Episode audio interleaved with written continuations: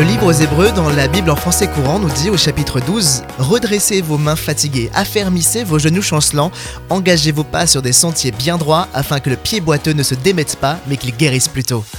Pas toujours simple d'être dans ce genre d'action, d'autant plus lorsque ça ne va pas fort, moralement ou physiquement. Pourtant, la force de ce passage, c'est justement que c'est à moi à entreprendre quelque chose pour que les choses changent. Ma position n'est pas à trouver, mais à reconnaître. Mon autorité a le pouvoir de changer les circonstances. Ma responsabilité, c'est d'être disponible et toujours en éveil tout au long du chemin.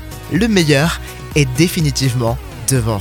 Redressez donc vos mains fatiguées, affermissez vos genoux chancelants. Engagez vos pas sur des sentiers bien droits afin que le pied boiteux ne se démette pas, mais qu'il guérisse. Hébreux 12, versets 12 et 13.